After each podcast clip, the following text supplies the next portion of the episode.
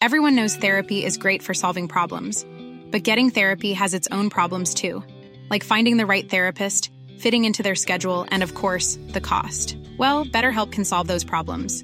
It's totally online and built around your schedule. It's surprisingly affordable too. Connect with a credentialed therapist by phone, video, or online chat, all from the comfort of your home. Visit betterhelp.com to learn more and save 10% on your first month. That's BetterHelp H E L P.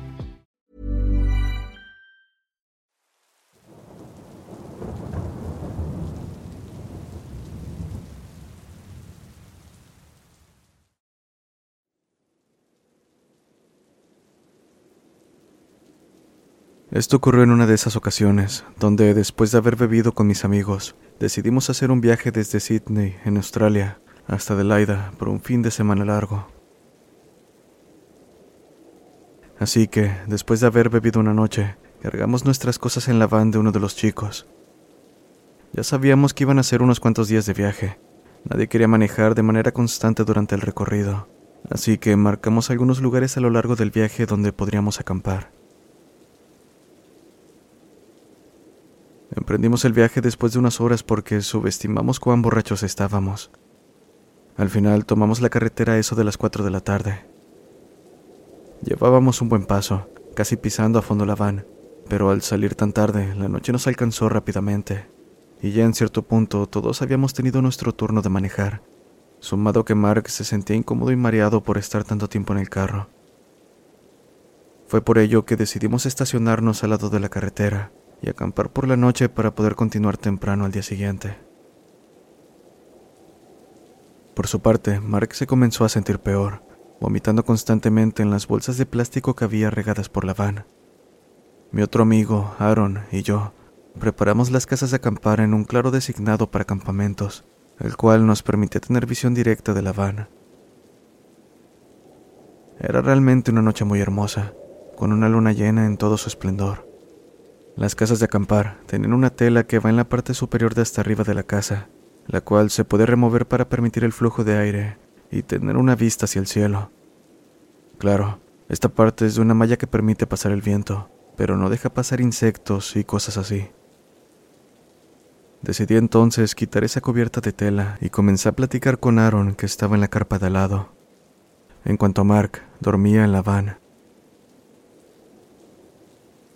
Eventualmente me quedé dormido sin dejar esa cubierta puesta en la parte de arriba, pero me desperté en medio de la noche debido a que algo me cayó en la cara.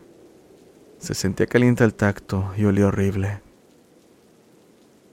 Comencé a entrar en pánico, pero me quedé congelado del miedo. ¿Qué carajos está pasando?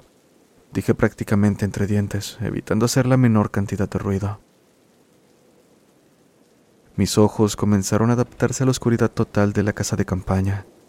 Entonces dirigí mi mirada hacia arriba, logrando ver la silueta de algo mirando hacia dentro de la casa.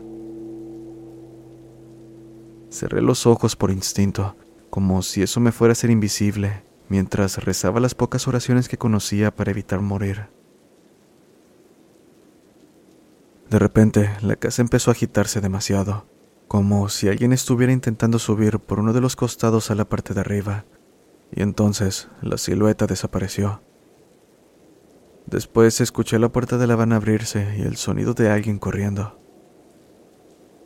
Era Mark, nuestro amigo enfermo. Corrió hasta mi casa de acampar, abrió la puerta histéricamente y dijo, Maldición, ¿estás bien? Oh, por Dios, estuve viendo todo.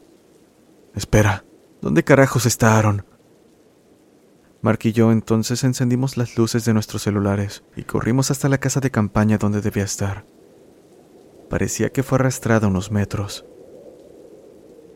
Con la poca luz de los celulares, notamos entonces que las estacas que amarraban la casa a la tierra fueron arrancadas a la fuerza.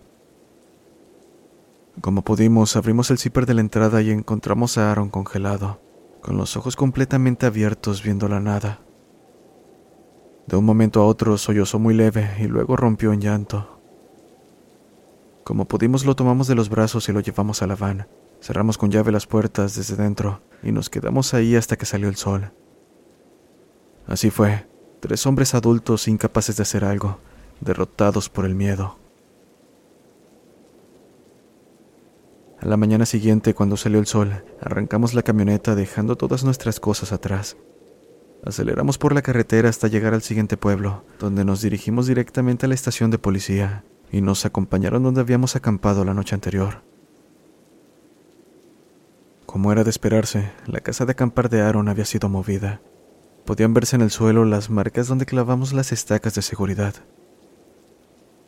Además, nos percatamos de que ambas carpas estaban cubiertas por algo que parecía saliva seca, la cual olía horrible, como a carne podrida.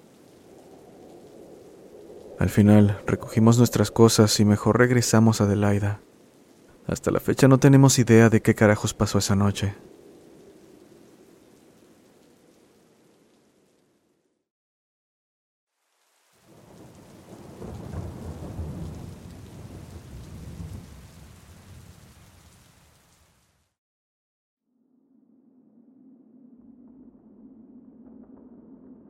Quiero comenzar diciendo lo siguiente.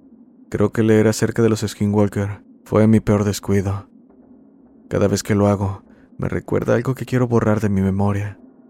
Se vuelve más inquietante el solo hecho de saber que otras personas experimentaron algo similar. Esto ocurrió hace muchos años, cuando era un niño, mientras jugaba con mis amigos afuera de la casa. Vivía en un vecindario cercano a un bosque de coníferas, la casa más cercana a la entrada del bosque le pertenecía un anciano bastante amigable, quien nos regalaba dulces y bebidas. Realmente nos trataba como a sus nietos. Como era de esperarse para alguien tan mayor, con el paso del tiempo se fue haciendo más débil. Comenzó a usar un bastón para poder caminar, pero un día sus actitudes cambiaron totalmente. Se quedaba sentado en su silla mecedora en el porche de su casa, observando hacia las demás. Luego, dejó de reconocernos. De vez en cuando podíamos verlo ponerse de pie con mucha dificultad, tomar su bastón y entrar a su casa, así por varios días. La verdad es que realmente nos sentíamos mal por él, ya que como dije antes, era como un abuelo para los chicos del vecindario. Días después, mis padres me dijeron que lo dejara en paz, que ya no debía acercarme a él, haciéndome entender que no le faltaba mucho para morir. Y pues, aún con tristeza, la vida sigue. Así que los demás niños y yo seguimos andando en bici por las calles, corriendo, jugando. Tiempo después, tal vez un par de semanas, y lo siento pues honestamente ha pasado tanto tiempo que no recuerdo las fechas con exactitud.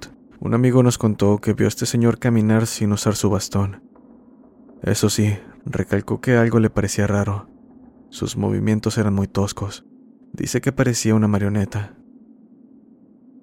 Otro de mis amigos se quejaba entre murmullos de que ya hacía mucho no nos regalaba dulces, diciendo que deberíamos ir con él y darle una visita para ver si tiene dulces para nosotros o si simplemente se los estaba quedando para él.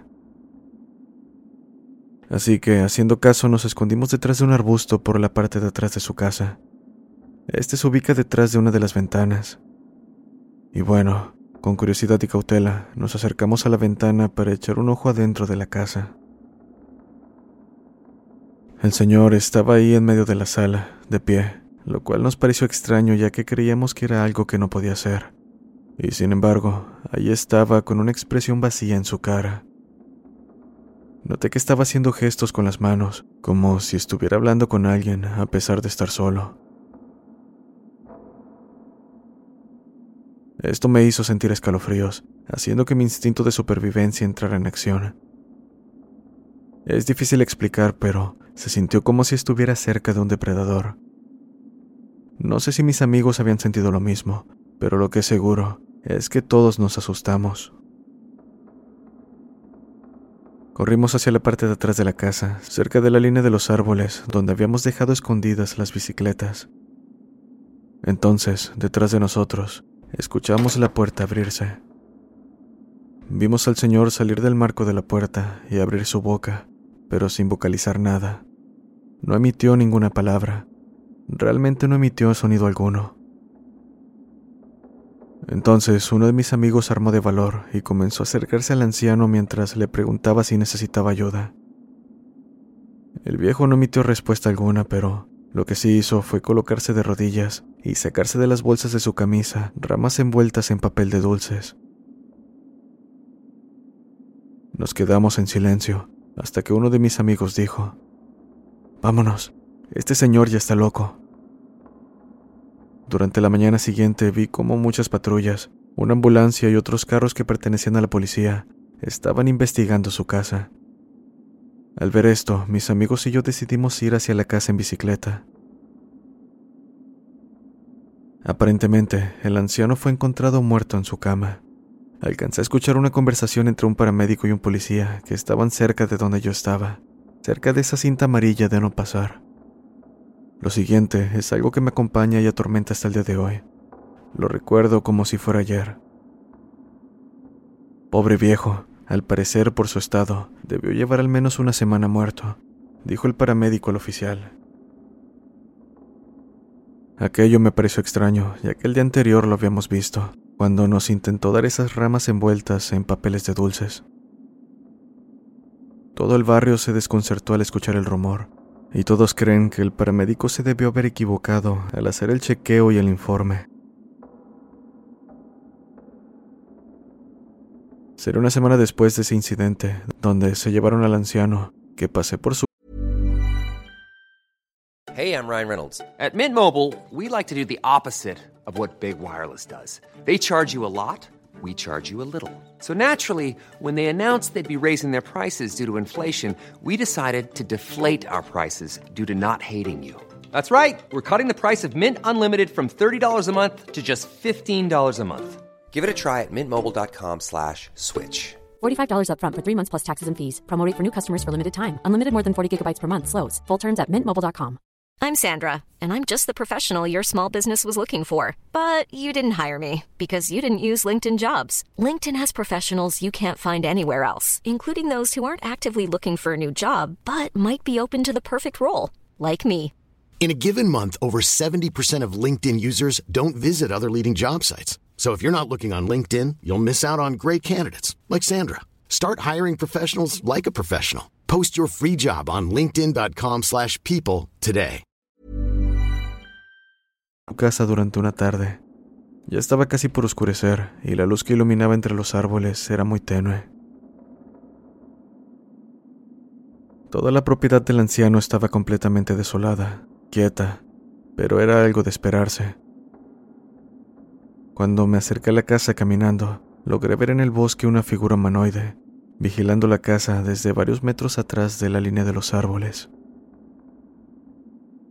Entré en pánico. Entonces salí corriendo hasta mi bicicleta, llegué a mi casa y desde entonces y por muchos años tuve insomnio, pensando en esa figura que vi entre los árboles. Dejé este recuerdo en lo más profundo de mi memoria por mucho tiempo, como una historia que muy posiblemente pudiese ser explicada con lógica. Pero ahora no me puedo sacar de la cabeza que las características son muy parecidas a las de un skinwalker. Gracias por escucharme.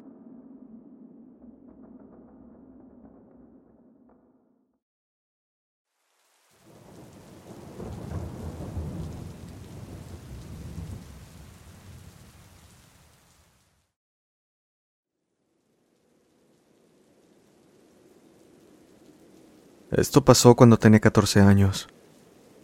Para que puedan entrar en contexto, cerca de donde solía vivir hay un sendero para bicicletas que atraviesa un frondoso bosque, el cual se extiende a lo largo de varios kilómetros. Este sendero había sido construido sobre unas vías de tren que hace décadas habían dejado de ser usadas. Aún así, hasta la fecha se pueden ver edificios que posiblemente sean de inicios de 1900. Muchas de estas fachadas se encuentran entre la profundidad de los bosques, muchas perdidas sin haber sido exploradas en mucho tiempo. Viendo hacia atrás en mi vida, es gracioso que de niño solía darle la vuelta a la idea de ir al bosque por la razón que fuera. Pues bien, lo que vi ese día hizo revivir ese miedo. Debió ser cerca de la una de la tarde, cuando decidí salir un rato a andar en bicicleta y dar un paseo ya que hacía muy buen clima y honestamente necesitaba un respiro de la civilización. Por aquel entonces me gustaba mucho escribir, cualquier idea que me viniera a la cabeza, así que siempre cargaba con algunas plumas, lápices y un cuaderno, en caso de que la inspiración llegase mientras andaba por ahí. La entrada al bosque era muy pequeña, así que tenías que saber exactamente dónde estaba para entrar. Debo decir que apenas entrando te daba una sensación de inquietud y ser vigilado mientras pasabas por un umbral hacia la oscuridad de tanta vegetación. Unos metros después de pasar la entrada, comencé a pedalear fuerte y a acelerar por el sendero que va cuesta abajo como era costumbre. No tardé mucho cuando llegué a la encrucijada. Ese camino central llevaba directo a la parte más densa del bosque, la cual es intransitable de cualquier otra manera que no sea caminando. El camino de la izquierda en esta encrucijada llevaba hasta la ciudad, mientras que el camino de la derecha llevaba unas hectáreas agrícolas con grandes zonas boscosas. Me quedé parado ahí unos momentos pensando en qué camino debería tomar en esa ocasión. Finalmente decidí por el camino de la derecha. Hasta ese momento nunca había ido más allá de las hectáreas, pero en esa ocasión era bastante temprano. Hacía muy buen clima. Realmente se juntaron las condiciones para aventurarme más allá de donde nunca había ido. Y así comencé a pedalear, más lejos de las hectáreas y pastizales, más lejos de la señal de stop del tren, más allá de la casa tan particular que está al costado del camino y mucho más adelante del gran puente oxidado. Así que, habiendo pasado el puente, seguí con mi camino, hasta que eventualmente vi un letrero clavado a un árbol. Unos metros más adelante vi otro. Luego, varios de esos letreros clavados en un poste de madera de línea telefónica. Y finalmente, un cerco muy grande y robusto de madera, con un letrero gigante que indicaba, Manténgase lejos. El cerco estaba medio abrir, como si alguien hubiera entrado y no cerró del todo bien una de las puertas. Así que, siendo el rebelde que era en esa época, definitivamente tenía que ver qué había del otro lado. Seguí entonces manejando mi bici por esa zona del bosque que era aún más frondosa que la parte de la entrada. Era un camino bastante estrecho, donde por tramos el camino se volvía bastante empinado, como pequeños barrancos con piedras bastante filosas y raíces de árboles. Sabía entonces que si me caía por un lado del camino, no solamente quedaría malherido, sino que también nadie sabría dónde estaba, por lo que definitivamente estaría en problemas. Llegó un momento donde comencé a sentirme extraño, muy incómodo, y luego lo noté. El bosque estaba en completo silencio. No había aves, insectos u otros animales pequeños. Pero, ¿cómo podía ser posible? Me preguntaba. Si estoy en medio del bosque, ¿por qué no se escucha ningún animal? No debí tardar más de un minuto entre cuando me di cuenta de esto y llegué a un pequeño claro. El lugar donde me encontraba era pantanoso y bastante oscuro, aunque los árboles guardaban una buena distancia entre ellos, por lo que cubrían muy buena parte de la luz con sus ramas. Entonces comencé a tener un sentimiento de terror indescriptible. El ambiente era demasiado siniestro, ya para este punto llevaba al menos unas horas andando en el bosque y me comenzaba a sentir muy cansado por andar en la bici. Y bueno, comencé a cruzar el puente viejo de madera que se encontraba por el claro cuando escuché un sonido ahogado. Me detuve a mitad del puente. Esa inquietud de silencio total, pero no de soledad, es una de las cosas más horribles que he experimentado. Podía escuchar a mi corazón latir tan fuerte que sentía que mis oídos iban a explotar. Así que mejor comencé a pedalear. Era mejor que quedarme ahí. No había avanzado unos tres metros cuando me di cuenta de que una de mis llantas había ponchado. No tenía idea de cómo carajo había pasado eso, cuando entonces escuché ese maldito grito desgarrador romper el silencio absoluto. Me congelé. Hasta entonces, ese grito no había sonado como a nada de lo que había escuchado antes, ni siquiera en las películas de terror con monstruos. Lo peor de todo es que no sabía siquiera de dónde venía. Sonaba por todos lados al mismo tiempo. Y mi llanta, desinflada en el peor momento posible. De repente escuché una rama romperse no muy lejos de mí, Así que antes de siquiera darme cuenta, ya había tomado la bici y estaba pedaleando con todas mis fuerzas en la dirección por donde había llegado. Mientras pedaleaba, pude escuchar sonidos de entre los árboles detrás de mí. Apenas podía controlar la bicicleta, ya que, como dije antes, el camino estaba lleno de piedras, baches y pequeños barrancos bastante peligrosos. En ese momento pensé que hasta ahí llegaría después de caer por un barranco. Mientras me preocupaba también por la casi inexistente llanta delantera, yendo por el camino correcto, comencé a notar a lo largo un pelaje blanco pegado a ramas de plantas y árboles, casi como si fuera telaraña. Sin embargo, no pude prestar tanta atención cuando escuché de nuevo ese horripilante sonido de lo que sea que venía atrás de mí entre los árboles. Apenas podía pensar en todo lo que estaba ocurriendo. Mis piernas estaban quemando del esfuerzo que estaba haciendo en ese momento, sumado a que ya había estado pedaleando desde hace varias horas, más ahora con la llanta sin aire. Pude escuchar otro grito ahora más cerca, y aunque estaba muriendo de miedo, tanto como para casi hacerme encima, mi necesidad de pedalear era más grande. Estaba respirando tan fuerte del esfuerzo que mi pecho quemaba, mientras pedía que la llanta no se terminara de desgarrar para no convertirme en la cena de algún animal. Yendo a toda velocidad, crucé el portón de madera que había comentado antes, apenas a unos centímetros de chocar con una de las puertas. Entonces, finalmente, finalmente comencé a ver la luz al final del camino, donde los árboles dejaban de tapizar el cielo con sus ramas. Cerca de volver a las hectáreas de campo y de volver a casa, me sentí tan lleno de alegría que tuve un segundo aire para poder pedalear con todas mis fuerzas de nuevo. Mientras lo hacía, el chillido iba perdiendo intensidad. Cada vez se escuchaba más bajo y tenue, hasta detenerse por completo. Terminé de cruzar el umbral hacia los campos. Jamás en mi vida me había sentido tan feliz al sentir el calor del sol tocar mi piel. Comencé a disminuir la velocidad hasta detenerme para tomar aire, en ese instante sentí los vellos de mi nuca erizarse, así que decidí voltear. Entre la oscuridad de los árboles pude ver dos ojos carmesí viéndome fijamente. Debió ser por unos dos o tres segundos que vi esos ojos, pero les juro que se sintió como una eternidad. En cuanto recuperé conciencia, comencé a pedalear nuevamente a toda velocidad, pero eventualmente fui disminuyendo hasta llevar un ritmo más constante. Ahora, para quienes tengan curiosidad, la cosa que vi medía al menos unos dos metros. Era delgado, con extremidades largas, y pude distinguir un poco su piel con la poca luz que llegaba de entre las copas de los árboles. En pocas palabras, aquello era monstruoso.